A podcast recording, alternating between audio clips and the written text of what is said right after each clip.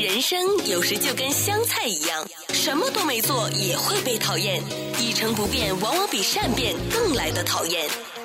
人生就跟手机一样，无时无刻要充电。睡到中午起床的好处就是可以省下早餐钱。不费力的生活从来都不简单，用心发现高潮生活触手可见 Go 潮生活。欢迎来到今天的《Go 潮生活》，我是小伟，还有生活达人 K Y。Hello，K Y 你好，小伟你好，身边旁边的朋友们大家好。是的，那今天呢要跟大家首先说一个咖啡豆逆袭的故事啊。我们今天都是跟吃跟喝有关。呃，我最近还真的就是在看一些关于咖啡的一些研究的报告啊。那发现呢，其实咖啡的利润相当的高。如果按照这一杯普通的美式咖啡，呃，号称在业者就说，也许它的成本啊是一美金都不到。那但是。如如果你在一些连锁的咖啡店，对吧？如果你在可能一些精品的咖啡店，那一杯的美式咖啡，我们不是说美式咖啡有多好也多不好啊，我们只是用它来做一个比较普罗大众的一个参考而已。那可能可以卖到三块多、四块多，有的甚至可能差不多到五块钱。你想想，这一杯里面，当然你说，那他们的店面呢，对不对？那他们的这些人工呢？但你就可想而知啊，咖啡的利润是蛮高的，所以现在开咖啡店也好像也很多的人就觉得不知道要做什么。以前说是开餐馆，现在他们想到的，要不就开个咖啡店吧。咖啡的品质，它主要就是跟咖啡豆有关。我们今天跟大家说的这个咖啡豆的逆袭呢，相当有趣的故事啊。我不知道 KY 你平时自己喝不喝咖啡？那如果喝是大概什么分量左右呢？是的，我自己呢其实很有趣，就是从小了，嗯，呼吸道对咖啡有敏感。所以我一喝一口咖啡就会喉咙发炎疼，我们中国人可能叫上火。哦，所以我其实。一直到身体长大发育结束以前，基本上不沾咖啡。但是我非常享受咖啡的香气。嗯，那么到身体稳定下来了，各样可能呃身体状况都稳定下来以后呢，也因为工作了，就偶尔会碰一下咖啡也没问题了。哦、到那个时候，但是因为从小没有这个文化，其实我个人感觉小朋友没必要喝咖啡，对不对？嗯、你提神的怎么样？你不是应该很精神的吗？对不对？对、呃。所以呢，本末倒置。所以呢，呃，后来慢慢就会享受，加上呃去旅游。啊，去欧洲啊，看到人家意大利啊，什么西班牙咖啡，它的端上来特别的感觉高大上，这么就有时候品尝一下，那么的确是香气扑鼻，而且口感也很饱满、很丰满，所以我是属于享受型的咖啡，但是每天不喝它不会感觉难受。但是如果合适常喝，有它，我感觉也是非常棒的一个事情。我是一个咖啡重度的上瘾者啊，一天几杯啊？一天最少两杯啊，哦、最多的时候可能有到四杯左右吧。哇，这个不简单了。你是哪一款的咖啡比较多呢？我呢，通常就是因为我觉得要省钱嘛，所以我都是在家。然后呢，嗯，如果带回公司来的呢，是自己的手磨，然后装在那些挂耳的那个咖啡袋里面。OK，那来到这边我就用那个。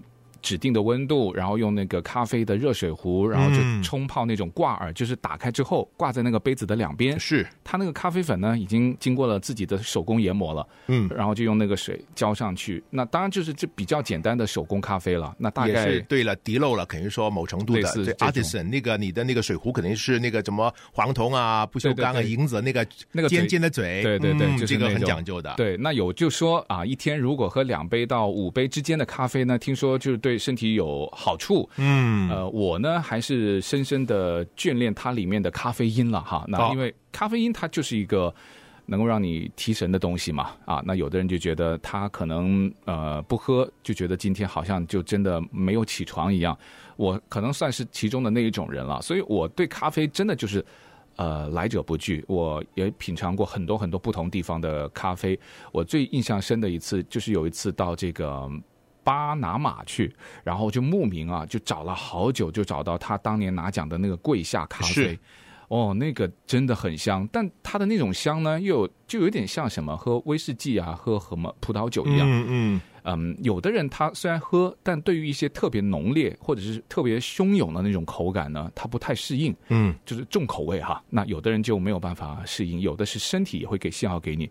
就总之呢，咖啡是一个，我觉得现在就已经非常非常普遍了。但是呢，咖啡的选择相对来说呢，又好像不是那么的多。我们好像总是被无形的一些呃供应商控制着，我们应该买到什么样的咖啡豆，我们应该喝到什么样的咖啡。嗯，所以今天跟大家说的这个咖啡豆的逆袭呢，是说的已经有好长一段时间吧，一直都被污名化，一直都被鄙视，一直都说它不值一提的一种咖啡豆的品种，它呢叫 Robusta，或者有的人叫 Robuster。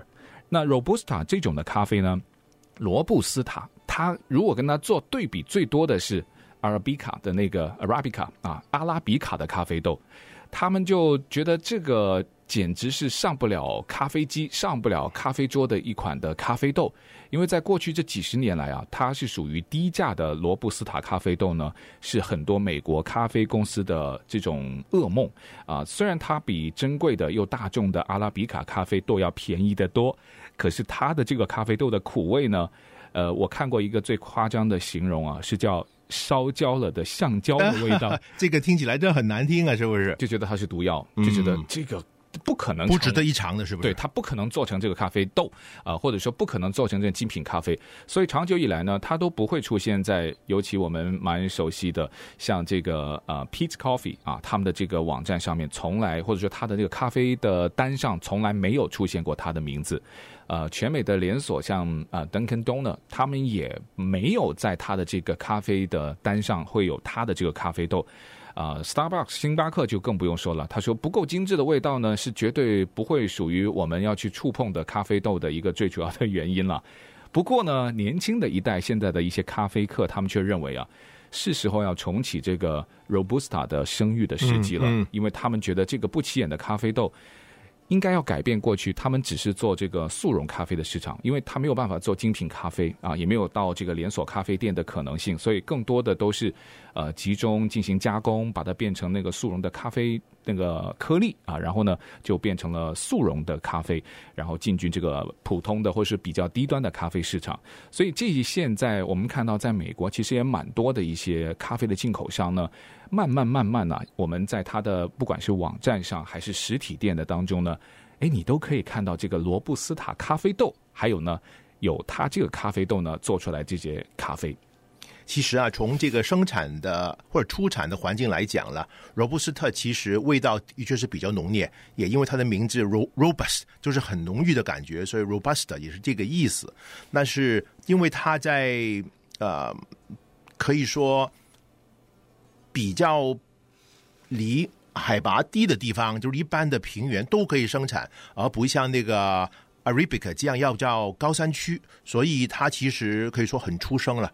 它有一个好处，也就是因为它出生，它基本上。不受什么害虫影响，不像这个 Arabica，好像我们前几星期讲过啊，就是有一种呃 beetle 甲虫，它特别会呃侵害这些啊、呃、咖啡的树干，影响它的生长，甚至于从咖啡豆里边就吃进去了。对，所以 Arabica 其实今天呢啊、呃，除了它生产缓慢。而且也有害虫的影响，所以它一公斤或者一磅价格的确是很高。大家都知道了，像高山茶一样，高山生长就是比较慢，对，但是味道就是比较浓郁，可以说比较立体感吧。但是你说是不是因为它属于呃，就是一般的海拔低的地方产区，靠近扯都的呃产区生产快，就一定不好吃了？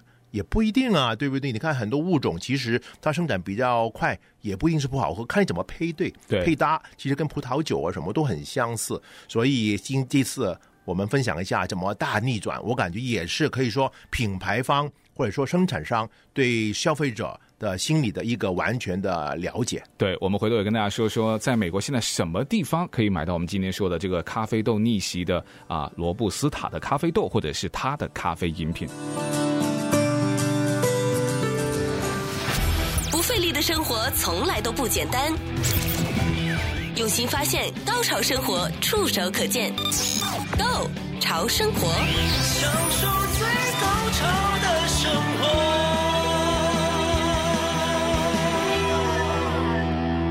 好了，继续回到购潮生活，我是小伟，还有生活达人 KY。现在呢，有很多很多的一些咖啡的饮用专业人士，他们都签署了一些承诺书，就其中还包括了，应该是很多人都蛮熟悉的啊、一个咖啡的烘焙商啊，Blue Bottle，就是那个蓝瓶子咖啡啊，他们的创始人呢啊，James Freeman 啊，这些的咖啡名人呢，都签了一份承诺书，而且在今年一月份的时候呢，蓝瓶这个咖啡品牌还推出了他们第一款的呃这个。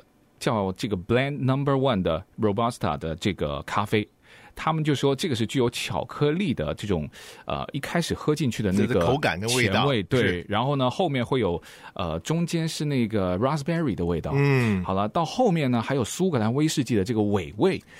就是这么的浓厚而丰富，像小波浪一样啊，一浪一浪的卷过来。所以大家可以去这个蓝瓶啊，Blue Bottle 他们的那个咖啡店里面，他现在就有这个 Robusta 的这个咖啡在。但是你看，小伟刚刚你说了，他南平公司这个叫品牌叫 Blend Number One，对，是等于是混合一号，对，所以一听。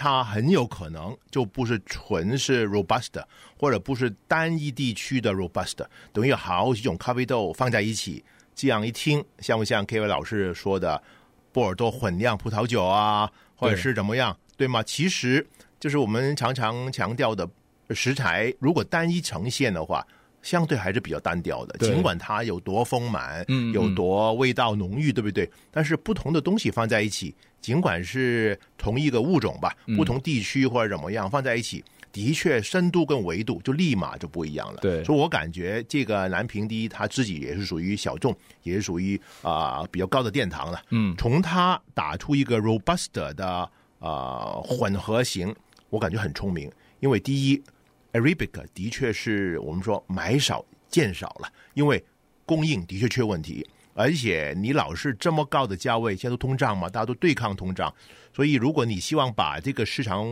蛋糕做大的话，其中一个方法就是价格相对便宜，对，大家可以多品尝，而且一听就是很懂讲故事的，竟然喝得出巧克力。呃，那个啊、呃、，raspberry，还有苏格兰威士忌的那个后劲，哇，这个太厉害了！你说多少钱才能喝一杯啊？如果几块钱一杯，我想很多年轻人肯定会打打卡，做个 IG 啊，怎么样？对对，可能你听到就觉得哇，有还有这样子的风味，我也想去试一试。是，那起码你会有机会，你都会想去尝试。其实这个也是他们在讲故事初期，他们最想达到的目的。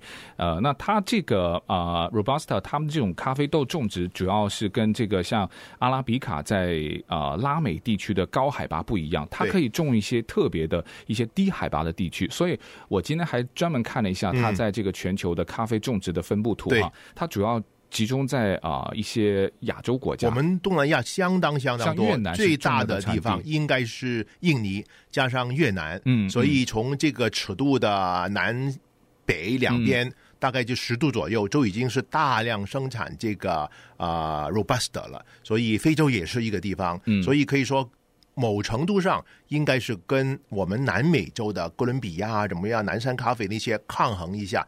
一些是比较高大上，但是其他刚才说的非洲啊、东南亚地区啊，它的量也是不错的。那么如果能够帮到当地的农民脱贫。也不是坏事情啊。对啊，而且它有个先天的优势啊。那阿拉比卡的咖啡树呢，他们的咖啡豆在这个高度上面是大概六英尺到八英尺，可是呢，这个嗯，它的这个罗布斯塔的咖啡树是大概是十英尺左右，所以它的高度就让它有一种天然的抗虫害的功能在里面，就个子长得高啊，还是有优势。而且呢，它的这个种植者呢，对于减少对于它的这个投资，也让这个咖啡豆呢成本可以变得更低，那从而也可以让它咖啡豆卖的时候呢，也可以把这个卖价可以降得更低。可是呢，有一些人就觉得哈，像阿拉比卡咖啡一样精心种植和这个加工，只是你对它的这个对的态度，但你好像很多人没有对这个罗布斯塔咖啡豆有跟它一样的态度。他说，只是他们长得样子不一样，它的咖啡豆出来的形状不一样，呃，口感会有不一样。可是你如果对阿拉比卡的态度也能够对这个罗布斯塔的咖啡豆一样好的话。他说：“他其实也是有它的这个价值，就不是一些廉价的塑胶味，更加不是说上不了咖啡桌，呃，一些非常劣质的咖啡豆的代名词了。”对，而且我个人可以想象到，以后那些咖啡公司或者咖啡豆公司，甚至于可以啊、呃、混合什么呢？混合 Arabica 跟 Robusta。对不对？比如说八二开、七三开都可以，因为目前基本上喝家都呃可以说判断，就是 Robusta 的确是比较浓烈，有时候它的味道可能一冲出来。就这样子，当然刚才说啊、呃，南瓶子的他说那些后劲也不错。不管怎么样，如果这两种咖啡豆的结合，肯定能打出一片新的天地。对，现在好消息就是呢，连这个 Peace Coffee 啊，他们是一九六六年就成立的这个咖啡连锁店呢、他们现在也要重新考虑说。好像我们不应该只是供应阿拉比卡咖啡豆的这种决定，嗯、就是这个挺颠覆的。因为 Peet's 其实应该说，可能这个连锁咖啡店比星巴克还要老，嗯，所以它所以也是一个殿堂级的品牌了。如果它也态度有转变的话，我相信星巴克以及其他可能也不敢完全丢掉了这个 robust 的供应啊。对，还有一个就是有外来的一些介入，也加入了这个竞争。像二零一三年呢，英国的 Black Sheep Coffee 他们推出了一个 robust 的单品浓缩咖啡。其实他们这个咖啡豆比较适合意式特浓咖啡，因为它的咖啡因呢比这个阿拉比卡的咖啡豆，它的那个比例大概，如果阿拉比卡的咖啡豆一颗里面的咖啡因的含量大概是百分之三点五到百分之十五，可是呢，这个呃 Robusta 咖啡豆里面的它的咖啡因的含量一颗里面大概比率是百分之二十五到百分之三十，所以它的这个浓度特别适合做这个意式的特浓咖啡。现在这家的英国的咖啡连锁店呢，他们已经在全世界有七十多家的咖啡馆。好消息是在二零二三年的晚些时候呢，他们会在美国开第一家的分店，不过不是在我们加州，是在德州的达拉斯。呃，所以呢，这个有外来的品牌加入竞争，也让 Peet's Coffee 或者说 Starbucks 这种全球性的连锁霸主，他们也会要考量，哎，你总不能人家有的你没有，号称咖啡王国，你怎么样也会。象征性的吧，我说 故事我不一定要主打，但我必须要有各种各样的故事，代表我的多元性。是，你看英国这个黑羊咖啡公司，黑羊在英语下面的语境就像咱们中文的害群之马，对不对？所以可以说是非常的另类。黑马，所以让他来跑出来，可能把整个行业都颠覆了。其实就是行业颠覆者的意思。对，所以由他来牵这个头，我感觉也挺有意思的。反正就是说他的污名呢已经过去了，他逆袭的日子呢。好像是在最近这几年呢、啊，就来势汹汹，所以，呃，有兴趣的各位听众朋友呢，也不妨可以去试一试。我知道在 Whole Foods 里面也有这个它的 Robusta 的一些咖啡豆卖，但会不会品种特别的多呢？那你要自己去看一看，有可能有的时候真的是，呃，品种不多，但有机会买得到。但有机会能够试一试的话呢，我认为。其实是龙是凤吧，就拿出来自己的舌头来评价一下，也甚至于自己来勾兑一下，对，说不准你让不一样的 Arabica 跟 Robusta 调出自己家传家的味道，这也挺有意思的。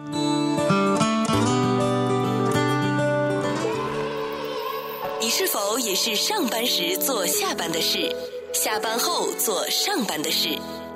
再有想法的人也经常想不到中午要吃什么。不怕神一样的对手，就怕生气的女友。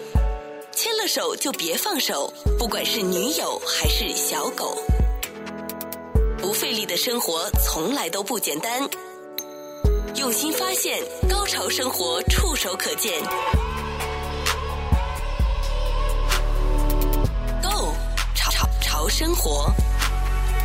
好了，继续回到《Go 潮生活》，有生活达人 K Y，还有我小伟啊。我们接下来跟大家说一说的，就是我们有时候吃东西啊，大部分有的就要提什么米其林啊。那如果是米其林推荐，或者是必比登推荐，好了，嗯。就反正有一个名堂，那你会唤起自己可能对去那家餐厅去就餐或去品尝的这种冲动。毕竟呢，人家是专业啊。那人家推荐过之后呢，呃，我吃不懂不要紧，那我慕名而去可能也见识了。但往往这种的餐单，我们也会觉得他的推荐，呃，在这个华人世界当中啊，有有一种说法，就说米其林也好，比比登好。可能现在好一点吧，以前他们真的不了解这个呃中国饮食呃饮食，尤其是对于一些中国餐呃很多很多的偏见，也没有办法客观的去反映，就导致我们有的时候要去真的认识或是推广啊中国菜，也遇到了不少的困难。人家听不懂、看不懂，我们也吃过好，但也没办法把这个故事给说好，所以就一直都在找一些类似于米其林式的这种权威的中餐方面的一些指引。如果有的话，我相信有很多人也会把它奉为去找好吃的一种参考吧。呃，是的，其实，在我们华文的环境里边，的确有一些有心人士，他希望用中国人的味蕾吧。来判断一下哪一些餐厅，特别是中国餐厅或者亚洲餐厅，嗯，适合我们亚洲人的口味。那么，比如说我们在美国是吗？有一般年轻人啊、呃、创造的吃货小分队，嗯，对吗？他们就让年轻人互相分享啊、呃，哪一些潮，哪一些地方好吃，哪个地方啊、呃、装修装饰特别的标志这样子。那么这个不仅是服务我们北美洲的地区啊，当然他们也慢慢啊跑到不同的地方。那么是一帮在嗯北美洲，嗯啊，特别是我们西岸呃受教育啊生活的年轻人来创造的。但是在中国大陆这么硕大的市场，甚至于大中华也有相似的。这个所谓的美食榜，对，这个就是很有名的黑珍珠了。不晓得小伟，你有没有机会去看看黑珍珠的推荐，或者品尝一下他们的榜上有名的餐厅呢？呃，有品尝过一家，就是澳门的那个永利、嗯、那个永利宫，永利宫，对他们的那个中餐的出品真的是呃非常的棒。但其实可能有不少的人不太了解这个黑珍珠，它的这个黑珍珠的餐厅指南呢，是可以类似于在这个呃华文世界当中的米其林吗？呃，我个人首先知道他们是由美团点评这个集团来打造的。当然，大家都可能了解了，美团是集体购物，对不对？嗯、点评也是有人说是中文的 Yelp。不管怎么样，也是中文语境里边的呃，让大家时刻打分分享你对这个餐饮体验的这么一个网站。那么这里的美团点评。结合以后呢，就大力推出，嗯，特别以中国人的味蕾、中国人的胃来评判一下中国餐。那么当然，他们也会评一下其他的餐，但是以中餐特别有名。然后他们也知道美其林是以一个星、两个星、三个星，对不对？那么他们也感觉珍珠是咱们华人或者是亚洲人很推崇的东西。那么与其叫钻石，就不如叫珍珠。那么一个珍珠大概也要啊、呃，把一个小沙粒颗粒放在一个啊、呃、蚌里边，大概要两年左右才成个型。嗯、对，但是黑珍珠就更难了，而且是非常的珍贵，所以对他们来讲，能拿到一个或者两个黑珍珠。就仿如是米其林的两两三星的水平。那黑珍珠餐厅指南呢？今年二零二三年是他们第六年的发布哈，总共呢有三百零四家的餐厅上榜，其中呢新上榜的餐厅的数量这次还创了历年的之最哈，达到六十五家。其实也就告诉大家，其实黑珍珠它在这过去几年，尤其这疫情这两三年吧，可以说不正常发展当中，也真的是。进步蛮快的，而且二零二三年的黑珍珠呢，还迎来他们创榜至今呢第一次的这个开城，就是说他把这个覆盖的城市，嗯，第一次扩大了，新增了哪里呢？在中国大陆的济南、长沙、无锡啊三个上榜的城市，所以到今年为止呢，黑珍珠的这个餐厅啊，它的覆盖面已经到了北京、上海、广州、深圳、成都、杭州、香港、澳门啊二十五座的城市，还有海外的方面呢。呃，没有新加坡，呃，没有没有洛杉矶，但是有新加坡，有曼谷，还有日本的东京。对，所以基本上从这一届的黑珍珠，还是以中国大陆加上大中华地区吧，嗯，加上了几个亚洲城市为主。但是在疫情前的黑珍珠，其实覆盖了纽约，覆盖了巴黎，对不对？有一些海外城市，这些也是中国。旅客很喜欢去的地方，然后在那些地方，他们当然就不单单评中餐，或者他们有些中餐都都不值得评，嗯，他们更是评西餐，以中国人的口味来评这些西餐厅究竟情况怎么样，所以也真的是可以说为呃华文朋友们服务的这么一个呃美食榜吧。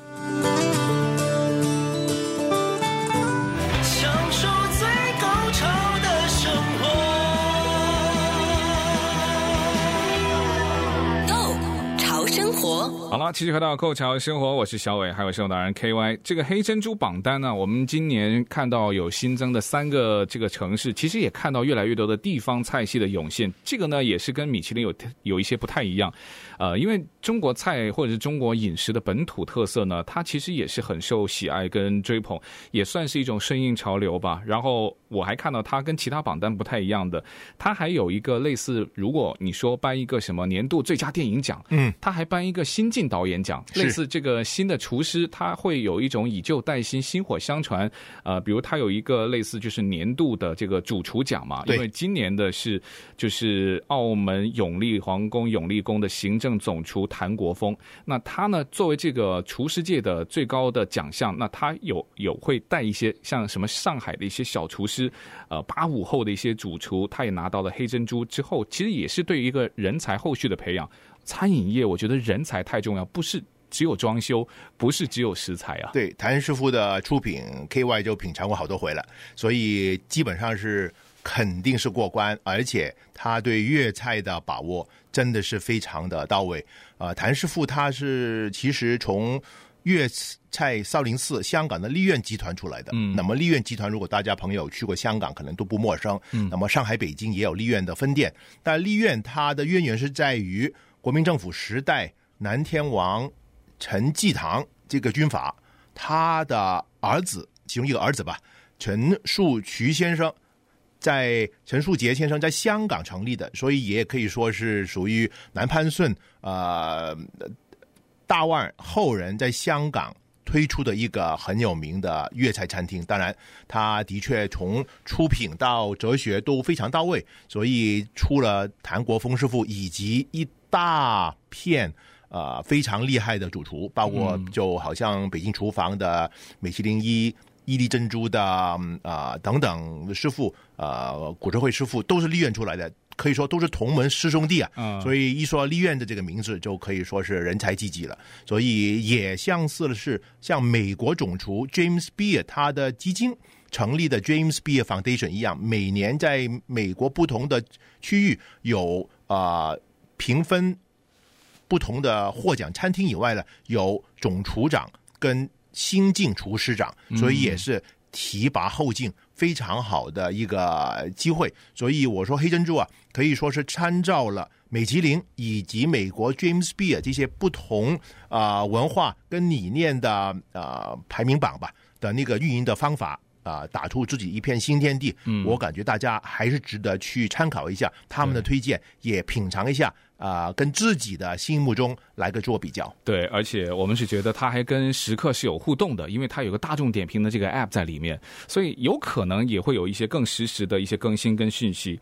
总之呢，就是非常值得大家去参考的一个在中餐界的一个呃美食的推荐了。对。那我们今天的分享到这边啊，总之呢，万般滋味皆是生活，所以大家呢也可以好好的对待自己的饮食，毕竟饮食一天就只有那么几餐，非常的重要啊，而且是自己可以把关的。对，那谢谢听众的收听，我们也下次再见喽，再见。拜拜。想重听更多过往节目内容，或把你喜欢的内容分享给朋友，只需要在你任何目前使用中的 Podcast 播客应用程序搜索关注“购潮生活”即可。感谢收听，我们下期内容再见。